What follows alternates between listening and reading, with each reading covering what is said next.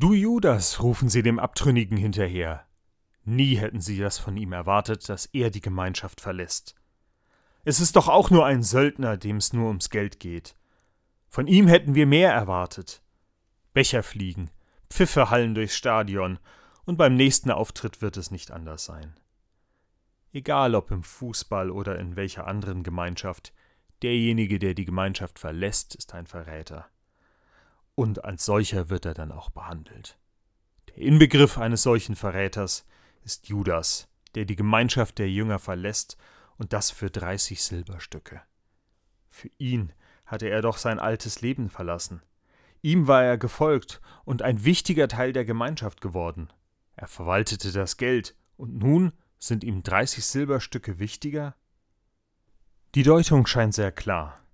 Du Judas, so werden sie heute noch beschimpft, die Verräter, diejenigen, denen man mehr Treue und Loyalität zugetraut hatte. Und nun muss man vermuten, dass unlautere Motive sie dazu gebracht haben, die Gemeinschaft zu kündigen. Bis heute wird in jedem Beziehungsende ein Schuldiger vermutet. Ob da jemand der Verführung der anderen erlegen ist oder sich einfach nur auf Kosten eines Wechsels bereichern wollte. Und selbst dann, wenn die Trennung ohne großen Lärm geschieht, die Gerüchteküche brodelt dennoch. Du Judas! so wird dem einen hinterhergerufen, und für den anderen bleibt die Rolle des verlassenen Opfers, das bedauert wird. Dass es wie so oft nicht so einfach ist, das zeigt die Darstellung des Geschehens im Johannesevangelium. Was ist die Ursache und was ist die Wirkung? Als Jesus das gesagt hatte, war er im Innersten tief erschüttert. Er erklärte ihnen, Amen, Amen, das sage ich euch. Einer von euch wird mich den jüdischen Behörden ausliefern. Da sahen sich die Jünger ratlos an und fragten sich, von wem spricht er? Einer von seinen Jüngern, den Jesus besonders liebte, lag bei Tisch an der rechten Seite von Jesus. Ihm gab Simon Petrus ein Zeichen. Er sollte fragen, von wem Jesus wohl gesprochen hatte. Der Jünger lehnte sich zu Jesus hinüber und fragte ihn direkt: Herr, wer ist es? Jesus antwortete: Es ist der, für den ich ein Stück Brot in die Schüssel tauche und dem ich es gebe. Er nahm ein Stück Brot, tauchte es ein und gab es Judas, dem Sohn von Simon Iskariot. Sobald Judas das Brot genommen hatte, ergriff der Satan Besitz von ihm. Da sagte Jesus zu ihm, Was du tun willst, das tue bald. Und von den anderen am Tisch verstand keiner, was Jesus zu Judas sagte. Weil Judas die Kasse führte, dachten einige, Jesus hat zu ihm gesagt, Kauf ein, was wir für das Fest brauchen. Oder Jesus hat ihm aufgetragen, den Armen etwas zu geben. Als Judas das Stück Brot gegessen hatte, ging er sofort hinaus. Es war aber Nacht. Jesus ist es, der in der Darstellung des Johannes vom Verrat spricht. Hat er Judas als Verräter erkannt? Oder hat er ihn ausgewählt? Erst als Judas das Brot genommen hatte, ergreift der Satan Besitz von ihm. Was du tun willst, das tue bald. Im Evangelium des Johannes geht Judas ohne weiteres hinaus. Das Musical Jesus Christ Superstar gibt an dieser Stelle Judas die Möglichkeit zu antworten. Judas darf sich darüber beschweren, dass er diesen Auftrag bekommt. Du willst doch, dass ich es tue. Sie warten draußen auf dich.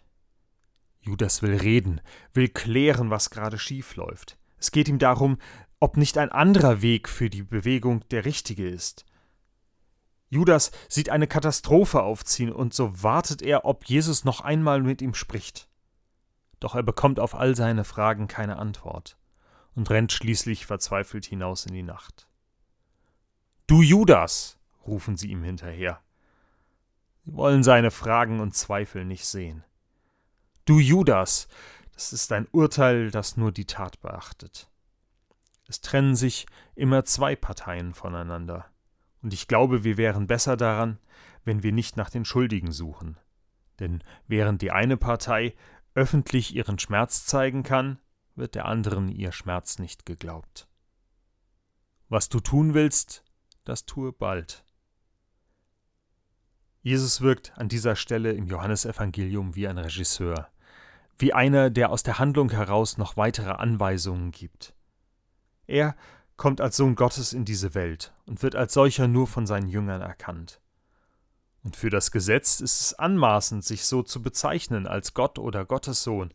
Das nennt man Gotteslästerung und darauf steht die Todesstrafe. Und so sieht Jesus die Notwendigkeit, dass sein Anspruch als Gottes Sohn getestet wird.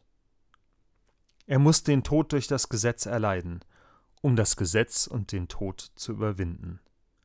Alles folgt einem Plan, und zu diesem Plan gehört auch der Verrat an Jesus und seinen Jüngern. Es braucht einen, der Jesus und seinen Anspruch an die Behörden verrät. Doch auch wenn das jetzt so wirkt, als würde Jesus hier Judas mit dessen Tat beauftragen, die Verantwortung für sein Tun bleibt die von Judas. Doch auch wenn es so wirkt, als würde Jesus hier Judas mit dessen Tat beauftragen, die Verantwortung für sein Tun bleibt bei Judas. Er wird zum Verräter durch sein Tun, nicht durch seine Motive oder den vermeintlichen Auftrag. Und selbst wenn er dem Plan von Jesus folgt, so ist er es doch, der in der Nacht mit Soldaten wiederkehren wird. Er ist es, der ein Kopfgeld dafür gezahlt bekommt. Er ist es, der seine Taten nicht ungeschehen machen kann. Und er ist es, der die Jünger in dieser Nacht in die Verzweiflung stürzt. Doch er ist auch selbst einer dieser Jünger, und sein Verrat bringt ihm nicht die erhoffte Lösung. Stattdessen wird sie ihm zur Last, die ihn dazu bringt, sich in den Tod zu stürzen.